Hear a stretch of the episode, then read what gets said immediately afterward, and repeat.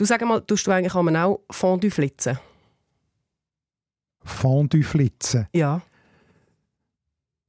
Vielleicht mache ich das, aber ich weiß es jetzt gerade noch nicht, weil ich nicht weiß, was du damit meinst. also Fondue flitzen. Setzt du mit einer Tradition? Ja, also ich, mich kommt bei Fondue als Wort, wo man immer darüber diskutiert, die Großmutter in Sinn, oder? Also die Kruste, die man rauskratzt. Mhm. Fein, ja.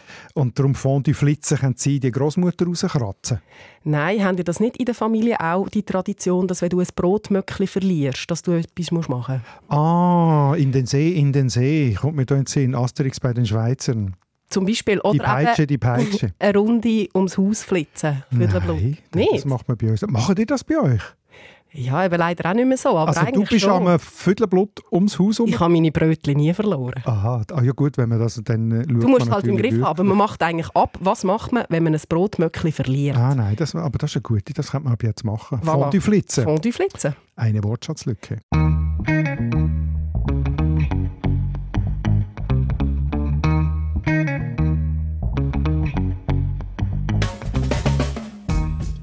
Aber ist ja schon gäbig, weil jetzt habe ich es so lang müssen umschreiben, wenn man ein Brotmöckchen verliert, dann gibt es doch die Tradition, dass man dann rund ums Haus... So, ein Wort sagt, habe ich es gefüllt. Haben wir schon mal eine erste Wortschatzlücke gefüllt? Es gibt auch bekanntere, zum Beispiel Ageotori. Ich weiß nicht, ob man es genau so ausspricht, es ist japanisch, aber es ist auf jeden Fall der Fakt, wenn du nach dem Coiffeur schlechter aussiehst als vor dem Coiffeur bekanntes Phänomen. Mhm, das kann mir nicht passieren mit meinen paar Hörchen auf dem Kopf. Ja, die bekannteste Wortschatzlücke im Deutschen, wo, immer wieder, wo man immer wieder hört und darüber geredet wird, ist ja, dass wir kein Wort haben für genug getrunken haben. Mhm. Wir können zwar satt sein von Essen, aber was sind wir, wenn wir genug getrunken haben? Da diskutieren wir nachher darüber. Und äh, eben, das sind jetzt schon zwei verschiedene Arten von Wortschatzlücken, die wir darüber geredet haben. Das eine ist jetzt, dass man nicht genug getrunken hat, ist eigentlich äh, eine systematische Wortschatzlücke, weil es gibt ein Wort für das eine, aber nicht für das andere. Das ist wie eine Leerstelle im System. Und das andere der mit dem Coiffeur, das ist mehr eine unsystematische oder eine zufällige Wortschatzlücke, dass jetzt die Japaner für diesen Zustand, dass man nach dem Coiffeurbesuch schlechter aussieht als vorher, ein Wort, ein einzelnes Wort entwickelt hat. Das ist aber nicht eine Lücke, die man so irgendwie wahrnimmt oder im System würde sehen. Es ist einfach lustig, dass die das haben. Und weil es lustig ist, reden wir darüber. Wir wollen über die Wortschatzlücke diskutieren, und zwar woher dass sie kommen, wo sie angehen, warum es sie gibt und vielleicht tun wir ja auch die ein oder andere Lücke schliessen. Ja. Hinter Hanses Heiris Haus hustet 100 Hasen. Auf der anderen Seite flext der Freshie Du mit fettem Karren. Viele finden unsere schöne Mundart ist am Go. Aber lots of people können den ganzen Trouble nicht verstehen. Beide tun sich anzünden, abfuhren, abmuxeln. Die Mundart ist am Abserblen, kannst sie ins Grab leeren. Beide haben jetzt Beef, shooten verbale Gunbullets. Was ist jetzt der Grund da? Es ist deine Mundart. Deine Mundart. Mit Nadia Zollinger und Markus Gasser. Fangen wir doch gerade mit dem Elefant im Raum an. Ja? Über den stolpert man immer, wenn wir über die Wortschatzlücke diskutieren. Und zwar, dass wir zwar das Wort satt haben, wenn du genug gegessen hast, aber wir haben kein entsprechendes Wort für, wenn wir genug getrunken haben. Dort müssen wir umschreiben. Wir sagen, ich habe genug oder ich habe keinen Durst mehr oder irgend so etwas. Aber von wegen satt finde ich einen schönen Einwand von der Rahel. Satt ist nicht Schweizerdeutsch, sondern ein Germanismus. Ich habe genug, ich bin voll oder voll gefressen. Das wäre dann schweizerdeutsche Alternative. Interessant, habe ich natürlich auch gelesen, den Kommentar, bin ich schauen im Idiotikon, das ist so die Referenz für solche Sachen, wie alt das Wörter sind und tatsächlich ist das dort drin mit ganz vielen Belegen aus der ganzen Deutschschweiz und zwar im Band 7, der ist schon 1912 rausgekommen. Okay, seitdem gibt es es in dem Fall. Also über 100 Jahre sicher schon und dort sind ja Belege bis weit ins 19. Jahrhundert drin, oder? Äh, aber interessant ist, dass die Wörterbuchschreiber dann schon geschrieben haben, es werde von vielen Leuten als unecht empfunden. Also ähnlich wie bei der Rahel Lütti heute noch. Äh, ein Wort, das zwar alt ist in der Mundart, aber gleich einem fremd dunkt und äh, genug haben wird als richtiger empfunden als satt sein. Ist doch interessant, oder? Sehr. Aber es hat doch mal einen Wettbewerb gegeben, wo man hat versucht, die Wortschatzlücke im Deutschen zu schliessen. Genau. Und zwar vom Duden und einem bekannten Getränkehersteller, sage ich jetzt mal. Und dort hat es ganz viele Vorschläge gegeben. Gewonnen hat dann Tran Tran SIT, mhm. also S-I-T-T. Genau, als Gegenbegriff zu satt. Eigentlich eine super Idee, oder? Es gibt dann so ein Wortschatzpaar, das zusammengehört. Ich bin satt und ich bin sit. Aber das hat sich nicht durchgesetzt. Es hat auch ganz andere Vorschläge gegeben, zum Beispiel so lautmalerische Wörter wie, muss ich lesen, Burps oder Plop. Das ist mehr so das Völlegefühl, wenn man so zu viel Gocki getrunken hat, ist man Burps oder so. Aber er hat sich auch nicht durchgesetzt. Wir haben auch sehr viele schöne Vorschläge bekommen von unserer Hörerschaft. Und zwar zum Beispiel Gluck oder Gluckig oder Blub. Genau. Die Vorschläge sind alle gut, oder? Ja. Hat sich gleich keiner durchgesetzt. Ja. Die Frage ist, warum? Schwierige Frage. Also, ist es so, dass es in anderen Sprachen gibt Wörter, im Schwedischen und anderen skandinavischen Sprachen gibt es das Wort «otörstig», also wörtlich «undurstig» zu deiner Frage, warum das, das so ist. Also ich glaube, man kann das nicht, man sollte das nicht überbedeuten. Also nur weil wir kein eigenes Wort haben, kann man daraus nicht ableiten, dass das weniger wichtig ist bei uns als jetzt bei den... Wir trinken weniger. Ja, oder irgendwie die Sache genug getrunken haben, sei weniger wichtig als in Skandinavien, weil wir kein eigenes Wort haben. Ich glaube, das wäre überinterpretiert. Wir können es ja genau gleich sagen. Ich habe genug, sie hat drei Silben, wie undurstig. Also es ist eigentlich gleich lang und so. Das ist einfach eine leichte Umschreibung.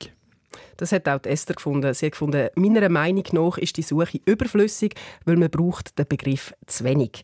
Erst wenn es Umschreiben zu häufig vorkommt, entstehen neue Begriffe. Darum denke ich auch, dass so künstlich kreierte Wörter keinen Bezug haben und darum wieder verschwinden. Das ist sehr gut gesagt, genau. Also man kann ja sagen, durstig, es, ist, es gibt einen Grund, warum es ein Wort für durstig gibt. Das ist ein starkes Bedürfnis, das man ja auch muss und will äußern, weil man das Bedürfnis hat, das soll gestillt werden. Umgekehrt, wenn man genug getrunken hat, ist es ja eher äh, Zufriedenheitszustand oder ein, nicht so auffallender Zustand, wenn man keinen Durst hat. Und darum ist es vielleicht auch nicht gleich wichtig, ein eigenes Wort dafür. Verstand ich schon, aber es gibt ja auch satt. Und das wäre ja auch eigentlich das gute Bedürfnis, da hast du nicht mehr Hunger. Ja, das stimmt. Vielleicht hat es damit zu tun, dass man beim Essen stärker merkt, wenn man zu viel hat. Also, dass es, dass man Weil das Sättigungsgefühl später kommt, gell? Ja, Dann schaufelst du rein und merkst so, uh. Vielleicht. Und dann plötzlich fängt so im Bauch an zu drucken und so. Und man merkt, oh shit, jetzt habe ich zu viel. Also es kann natürlich beim Trinken auch sein, wenn man jetzt gerade einen Liter aufs Moll hinterschlägt, dann hat man auch Bauchweh. Dann, du bist eher Burps. Dann braucht man eigentlich auch so. Dann ist man wirklich satt. Es sind eh sehr viele schöne Vorschläge gekommen. Ich wollte noch ein paar vorlesen. Und zwar zum Beispiel getränkt, hydriert oder hydratiert. Das ja. finde ich sehr schön. Getränkt ist mir in den Sinn gekommen. Äh, der André sagt doch in seinem äh, Kollege André aus dem äh, Seisler Deutsch, Seisler Dialekt, sagt doch genug Trochen haben. Vielleicht könnte man einfach sagen Trochen. Ich bin Trochen. Ist aber sehr nach bei trocken. Anstatt getränkt. Ja, ist aber nicht trocken. Das ist Trauchen oder Trauchen sogar. Trotzdem, ich als Missverständnis. Und hydriert ist auch nicht schlecht, weil das eigentlich, äh, es gibt ja dehydriert, oder? Mhm. Als Begriff, wenn man, wenn man zu wenig Flüssigkeit im Körper hat. Und das Gegenteil wäre dann, ich bin hydriert. Gibt übrigens zudem auch noch ganz schöne, nämlich durstlos, Durst gelöscht, trinksatt, finde ich auch nicht schlecht, mhm. entdurstet oder mhm. durstfrei. Ich bin entdurstet. Entdurstet, ja. ja. Also du sagst, es ist jetzt eigentlich mehr oder weniger Zufall, dass wir jetzt da kein eigenes Wort haben. Ja, genau. Also es, der englische Ausdruck für das Phänomen Wortschatzlücke ist Accidental Gap. Also ein zufälliger Gap, eine zufällige Lücke. Und das bringt es eigentlich gut äh, zum Ausdruck das deutsche Sprachsystem würde eigentlich ein Wort an dieser Stelle erlauben. Oder? Sowohl lautlich wie auch von der Wortbildung her, von der Semantik her, könnte es hier ganz gut das Wort geben, aber aus mehr oder weniger zufälligen Gründen ist die bis jetzt nicht gefüllt worden. Das hat überhaupt kein System? Also, äh, ich habe ja vorhin schon mal ganz kurz angedeutet, dass können so Lücken können systematisch oder unsystematisch sein. Jetzt das Sit, Sat ist es so eine Art systematische, eben weil es eine Art Wortpaar ist, wo nicht beide Teile vom Paar da sind. Also unpaired words ist da ein Fachbegriff, also nicht realisierte Wortpaar. Das ist eigentlich eine Art systematische Lücke. Systematische Lücke kann sein, wenn, wenn das Sprachsystem etwas gar nicht hergibt, also das Wort «nbks» oder so ist im Deutschen nicht möglich mhm. als normales Wort, weil das braucht irgendwo zwischen den Konsonanten ein Vokal, damit es ein sinnvolles Wort wäre. Das wäre auch eine systematische Wortlücke oder aus der lautlichen Sicht gesehen. Oder was auch noch äh, bekannt ist, eine systematische Lücken ist aus den Verwandtschaftsbezeichnungen. Also wir haben ein Wort für Vater und Mutter, das sind Eltern. Wir haben ein Wort für Sohn und Tochter, das sind Kinder. Oder Bruder, Schwester, sind Geschwisterte. Aber es gibt keinen geschlechterneutralen Begriff für Onkel und Tante. Also dort ist auch so ein System von Verwandtschaftsbezeichnungen, wo eine Stelle wie nicht besetzt ist. Das ist auch eine systematische Lücke. Kommt aber auch auf die Sprache drauf an. Da haben wir ja schon mal darüber diskutiert ja. in unserer Verwandtschaftsepisode. Und da gibt es durchaus Sprachen, die das besser ausdifferenzieren und, und vielleicht zum Teil auch so Gruppenbegriffe noch haben. Genau. Oder? Und dort sind wir darauf gekommen, dass es schon einen Grund haben in der Gesellschaft, nämlich dass Großfamilien und Familienbeziehungen eine größere Bedeutung haben als jetzt bei uns heute und es darum dafür keinen Ausdruck gibt. Ja. Das wäre jetzt eher ein Bedeutungsunterschied. Aber gibt es auch sprachliche Gründe? für Wortschatzlücken? Ja, also wenn etwas ein Homonym wird, also ein gleich klingendes Wort. Also man kann zum Beispiel sagen, die Person, die kocht, ist der Kocher. Wäre eine logische Ableitung, oder? Aber der Kocher gibt es schon, der Wasserkocher und so, ein Gerät, das Kocher heisst. Also Person ist halt der Koch und nicht der Kocher. Oder wenn es schon ein Synonym für etwas gibt, also man könnte ja sagen, stehlen, der, der stillt, ist der Stähler. Aber da gibt es jetzt schon ein Wort Dieb, also braucht das Wort Stähler nicht mehr. Also das sind so sprachliche Gründe, warum das gewisse Sachen ähm, nicht realisiert werden. Deine Mundart. Eine weitere Wortschatzlücke hat mir Marianne geschrieben. Und zwar findet sie, mir fehlt ein passender Ausdruck für die Geschmacksrichtung Umami.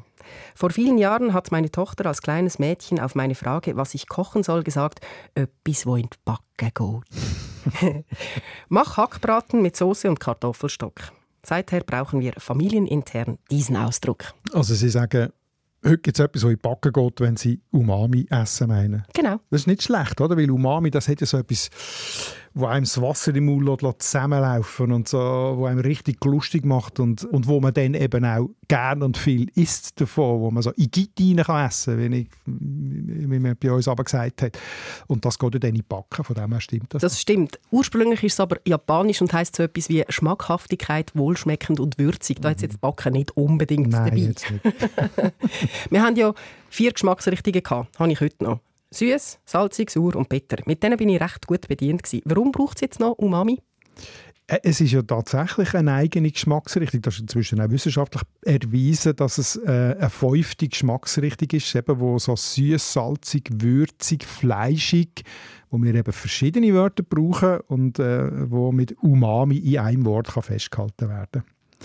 Also vielleicht schnell zum Background von dem Umami. Das ist äh, ein Geschmack, der vor allem von bestimmten Aminosäuren ausgelöst wird. Die sind häufig in Essen drin, wo viel Protein hat, also eben Käse, Fleisch, Fisch, gewisse Gemüse, Tomaten, Sellerie, auch in der Sojasauce ist das drin. Und das löst dann eben das Umami-Gefühl aus.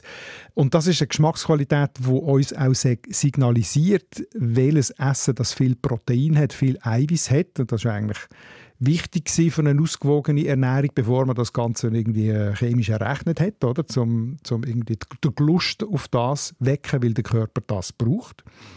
Also eigentlich ist es eine, eine wichtige Geschmacksrichtung, die wir einfach bis jetzt nicht also nicht nur mir, auch in Japan ist das Wort nicht uralt. Das ist 1909 von einem japanischen Chemiker vorgeschlagen worden als Begriff, als fünfte Geschmacksrichtung und hat sich seither jetzt eben auch bei uns durchgesetzt. Es hat mir trotzdem nicht gefällt. Ich habe das Gefühl, ich habe genug Adjektiv zur Verfügung, um ein Esserlebnis zu beschreiben. Es gibt ja auch noch würzig, es gibt scharf, es gibt küstig, es gibt fein, es gibt weniger fein. Also weißt, ja, es ist jetzt nicht gut, so, das dass sind ich jetzt das Gefühl verschiedene, verschiedene Kategorien. Oder? Fein oder grusig, das ist eine subjektive, ob Ja. man es gut oder schlecht findet, aber da geht es ja um Geschmacks... Der halt küstig. um objektive Geschmackswahrnehmungen. Oder? Wir haben in der Mundart übrigens ein Wort, das ich glaube, das glaube vorhin auch schon gesagt, wo, wo ich finde, wo sehr nah an Umami kommt, küstig. Etwas hat Kust. Das habe ich sehr Das gerne. kommt das von. Gusto, oder? von Geschmack. Und äh, Umami heißt ja auch Geschmack. Und äh, ist nicht genau das Gleiche wie Umami, vermutlich, aber es geht eben auch in die Richtung würzig, geschmackvoll. Auf jeden Fall etwas anderes als süß, sauer, salzig, bitter ist küstig. Ich bleibe bei küstig. das gefällt mir gut. Eine weitere Lücke. Das wird ja jetzt hoffentlich bald aktuell, nämlich wenn es Frühling wird. Wir sagen ja ein Herbstlet, aber wir sagen jetzt nicht irgendwie ein Sommerlet oder ein Winterlet. Oder ein Frühling. Nein. Das stimmt, aber es gibt tatsächlich alte Mundartwörter dafür und die sind zum Teil sogar noch in Gebrauch. es austaget. Einfach, wenn es so fein anfängt. So ein bisschen, so ein bisschen Wasser vom, vom Dach tropfen und so ein bisschen Vogel pfeifen und sie ist auf dem Platz und, und der festgefahrene Schnee so ein bisschen überkommt. Das ist das Gefühl, es austaget. Und wenn es dann anfängt, noch ein bisschen mehr grünen, dann austaget es dann noch ein bisschen mehr. Das ist. Marianne auf die Frage vom Adi Küpfer. Ja, was wir dann eben sagen, wenn es Frühling wird. Das ist doch super. Ja, ist Haben wir ja ja. Wort.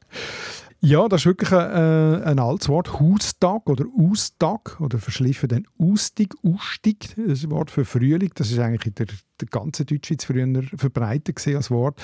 Man hat versucht, das zu erklären, woher das, Wort kommt. Äh, es stehe für die Zeit, wo man wieder raus aufs Feld kann. Darum Austag, entweder aufs Feld arbeiten oder das Fee wieder rauslassen. Andere haben gesagt, es kommt von Hausen, weil es die Variante Haustag gibt. Hausen im Sinne von sparen, weil man im Frühling, bevor endlich neue Gemüse und Früchte kommen, noch die letzten alten hat und die man mit denen muss sehr sparsam umgehen. Das ist ein Erklärungsversuch gewesen. Aber wahrscheinlich ist eine andere Erklärung, weil Haustag oder Austag hat auch noch die Bedeutung, dass es der letzte entscheidende Tag vor Gericht ist, also so eine Art der Schlusstag. Und das könnte auch Bedeutung sein für Austag im Sinne von Frühling, weil der Schlusstag, die letzten Tage vom Winter, äh, wo damit bezeichnet werden, und das hat sich dann ausdehnt auch auf die ersten Tage vom, sozusagen vom neuen Jahr, wenn das Jahr dann wieder anfängt mit dem Frühling, oder? also das Wetterjahr sozusagen, mhm. dass das dann äh, die Austage sind, der Austag, und aus dem ist dann auch ein Wert geworden, ein Austagen. Gefällt mir gut. Finde ich, kann man wieder in den Wortschatz nehmen. Wir hatten noch andere Vorschläge. Zum Beispiel von der Verena. Sie sagt, ähm, im Herbst ja ein Herbstelt und dann könnte man im Frühling ja sagen, ein Lenzelt oder ein Lenzelt. Tatsächlich, Lenzen, bin ich auch nachschauen, gibt es tatsächlich, also jetzt nicht unbedingt in der Mundart, aber äh, ist das als poetisches Wort für Frühling werden, es lenzt. Also ja, das kennt man doch, Veronika, der Lenz ist da. Der Lenz, genau. Das ist eigentlich äh, germanisch Langatin, das heißt länger werden die Tage ist ein Wort für den Frühling, wenn die Tage wieder länger werden. Und aus dem ist dann in der Mundart das, das Wort Langsi geworden, im Langsi. Das kennt man heute, glaube ich, zum Teil noch in den alpinen Mundarten für, für Frühling. Und aus dem hat es auch ein, Verb gegeben, langseln oder längseln. Es wird Frühling, also wie austagen kann es langseln. Das heißt, das ist gar keine Wortschatzlücke oder wir haben sie jetzt wieder geschlossen, weil wir wissen jetzt alle, man kann entweder sagen langseln oder austagen. Und sonst gäbe es auch noch den Vorschlag von der Leonie, es hornet. Das finde ich auch schön. Oder der Kurt wenn es schon Englisch muss sein, dann eingeschweizert, es springelt. Von Spring. Die Mundart. So viel zu den vermeintlichen Wortschatzlücken und den tatsächlichen. Tatsächlich, genau. Wir haben ja noch andere Beispiele angetönt am Anfang. Wörter, die so einen umfassenden Zustand oder eben so eine komplexe Situation beschreiben, wie jetzt mein Fondue flitzen, wenn du da dein Brötchen verlierst und dann musst du eine Runde trüllen. Der Fondue Flitzer. Ja, genau.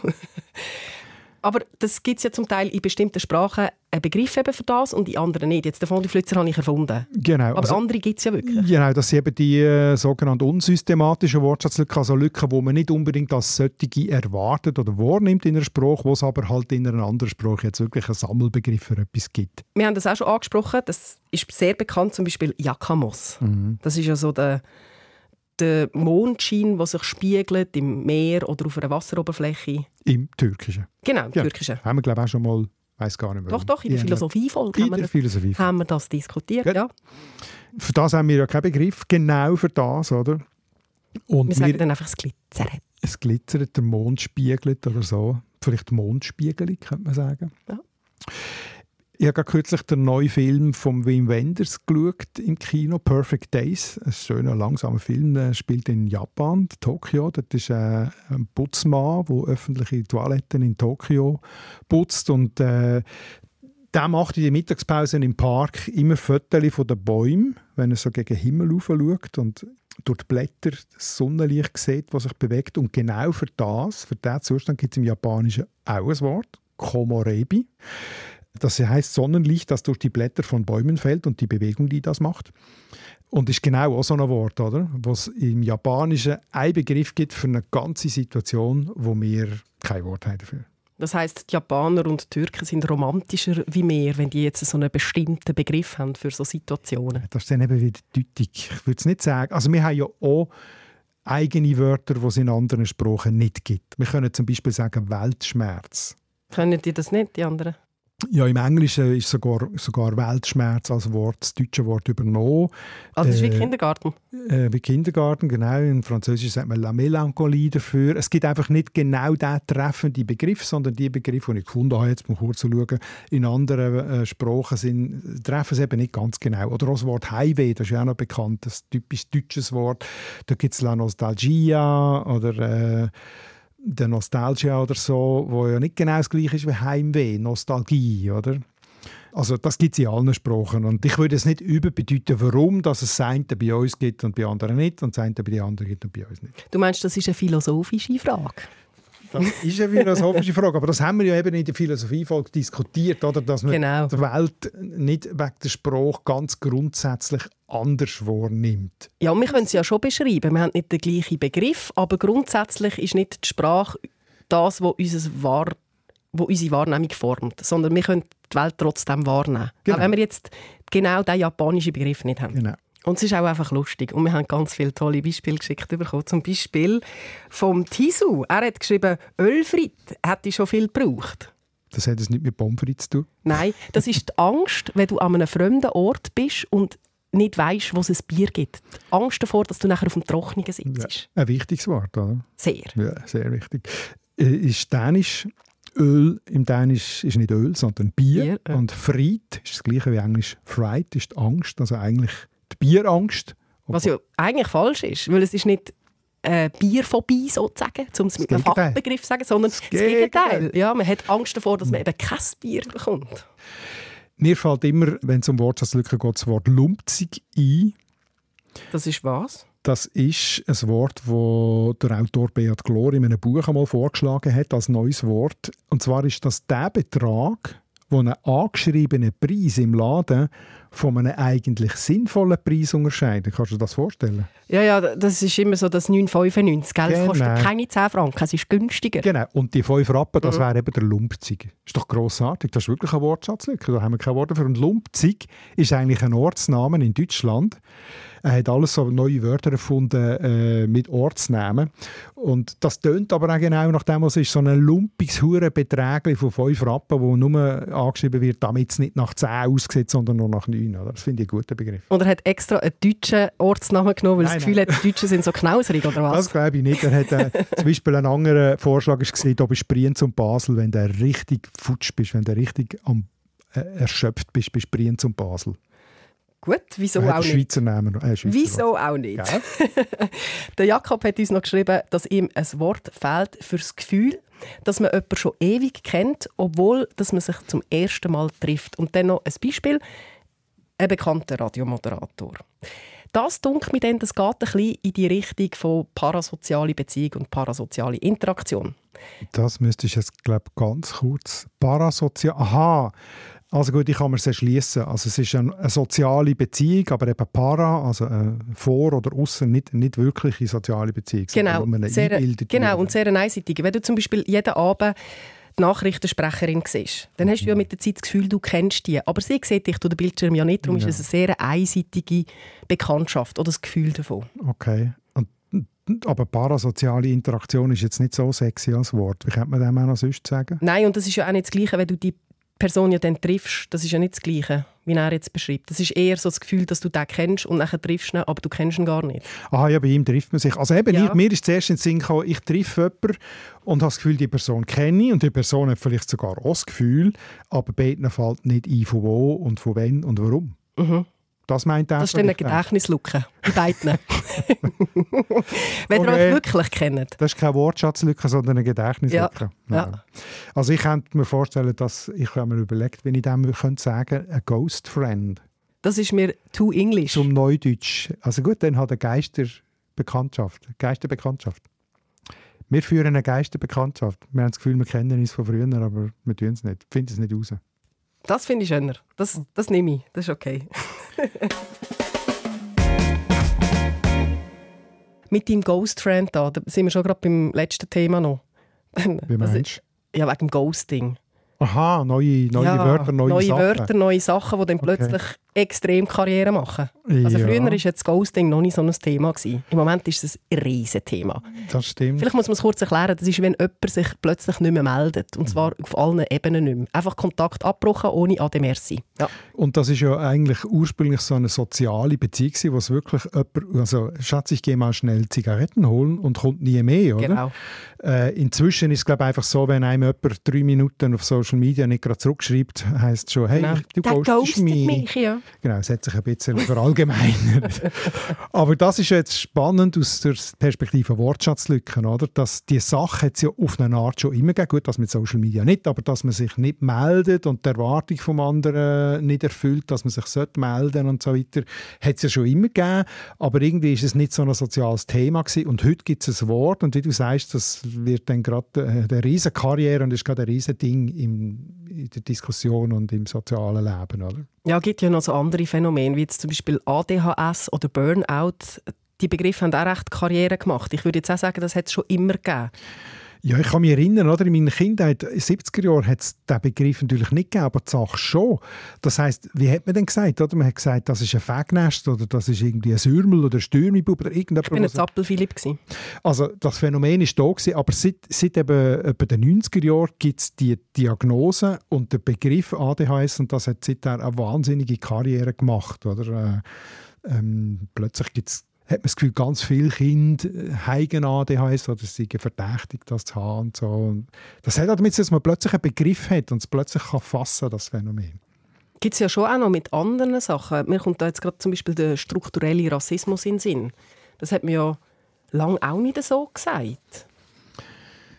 Ja, also für mich ist der Begriff auch neu gewesen. Also struktureller also Rassismus schon, oder? Klar, und strukturelle, das ist sich jetzt überhaupt erst am durchsetzen, dass äh, auch wenn man nicht offen rassistische Wörter braucht oder sich verhaltet, dass die Struktur so angelegt ist. Also Beispiel haben wir glaube ich auch schon irgendwie davon gehabt, Leute aus dem Balkan mit einem Namen, der eindeutig vom Balkan kommt, äh, auf dem Arbeitsmarkt weniger Chancen haben als solche mit traditionellen deutschen oder Schweizer Namen. Das ist durch Studien belegt, dass das so ist. Ja, und zum oder? Teil ja auch unbewusst, das ist ja nicht absichtlich. Genau, das einfach, ja, genau. Ja. und das wäre struktureller Rassismus. Oder? Das heißt, es gibt Diskriminierung, wo wir es gar nicht erwarten und das, das Wort struktureller Rassismus, was es vorher nicht gegeben hat, macht die Sache überhaupt erst sichtbar, oder? Ich finde das auch ein lustiges Phänomen. Manchmal schärft es ja auch einfach die Wahrnehmung und dann hat man das Gefühl, man hätte das, wenn man jetzt den Begriff lehrt. Also jetzt wieder zurück, zum Beispiel ADHS oder irgendeine Krankheit oder, oder ja, äh, es gibt so ein, oder so. Es gibt so ein lustiges Phänomen nach, dem, nach der Sprechstunde Gesundheit.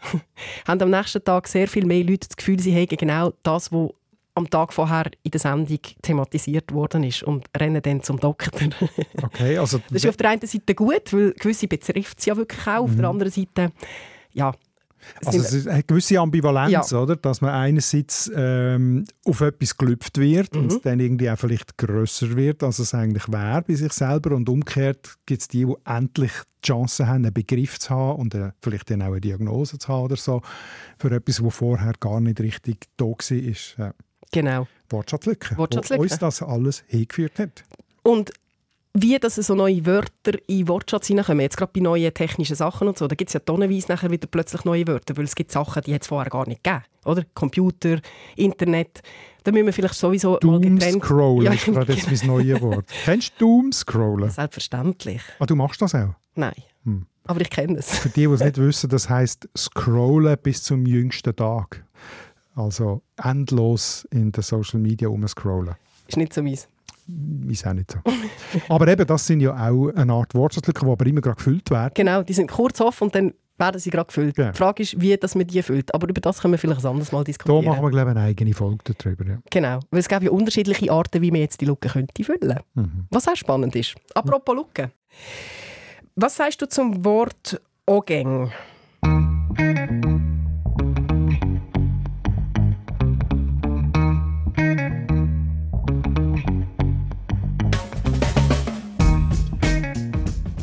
Als erstes sage ich, ich würde es ein bisschen anders aussprechen, ich würde «Angäng» sagen. Ja gut, das ist möglich. Aber du weißt, was ich meine, oder? Ja klar, ist der Übergang zu unserem nächsten Thema. Appenzell. Dialektrotis Appenzell und Toggenburg. Wir nehmen dort so den, den Raum jetzt, uns jetzt vor. Das ist doch schön. Wir leben in einem Land, wo wir zwischen den einzelnen Kantonen sogar Wortschatzlücken haben. also Angäng äh, heisst ja irgendwie, etwas läuft nicht gut, es ist ungängig. Also wenn es Schnee auf der Straße hat und man Velo fährt oder so, dann ist es ungängig. Und da ja. habe ich tatsächlich jetzt nicht spontan ein gleich gutes Wort dafür. Das ist dann eben nicht gleitig. Das ist nicht gleitig, das ist ungleitig. Nein. Oder Spini gäbe es ja auch noch. Spini, das habe ich so auch noch nie gehört. Also wenn man die Geliebte besuchen, wenn man auf Blautsch, also ich, ich glaube, das entspricht dem, wo man in meinem Dialekt das Kelt gehen oder das Kilt gehen sagt, der Kiltgang, das altes Wort. Aber gibt es denn den Kilterer? Der Kilter, ja, ja, klar. Ah, wirklich? Das ja, gibt es auch? Ja gut, dann hast du ein Wort für das. Ich ja. habe das eben nicht so. Also, gell, hast, das ist eine Wortschatzlücke, die sich auftut. Das sagt ja heute niemand mehr. Wieso nicht? Das Kilt oder der Kilter, der Kiltgänger. Ja, ja äh, das eben so eins von diesen Wörtern ist. Weil die am Swipen sind, meinst du? die sind am Swipen, genau. Ich freue mich auf jeden Fall auf die Episode, weil das ist für mich auch ein Dialekt, wo ich noch nicht so vertraut bin. Darum kannst du mir sicher noch sehr viel beibringen. Und uns interessiert natürlich immer die gleiche Frage. Wenn du aus dem Appenzell kommst, dann sag uns, was dein Dialekt ausmacht, was du vielleicht auch noch für schöne Wörter im Angebot hast, die wir jetzt noch nicht kennen. Und falls du nicht von dort kommst, dann würde mich interessieren, wie du jemanden aus dieser Region erkennst. Schreib es uns auf mundart.srf.ch und dann wird das eine feine Sache. Vielleicht noch schnell zur Präzisierung. Appenzell, Innerrhoden und Ausserrhoden und eben auch, wir nehmen dort noch Stockenburg dazu, weil das sprachlich sehr nah ist. Die sind auch willkommen. Oder willkommen. Und bis dann würde ich sagen, ciao zusammen. Das ist der SRF-Podcast «Deine Mundart» mit Markus Gasser und Nadia Zollinger. Ton- und Audio-Layout Livio Carlin und Benjamin Pogonatos. Rückmeldungen oder Fragen jederzeit in einer Mail an mundart.srf.ch.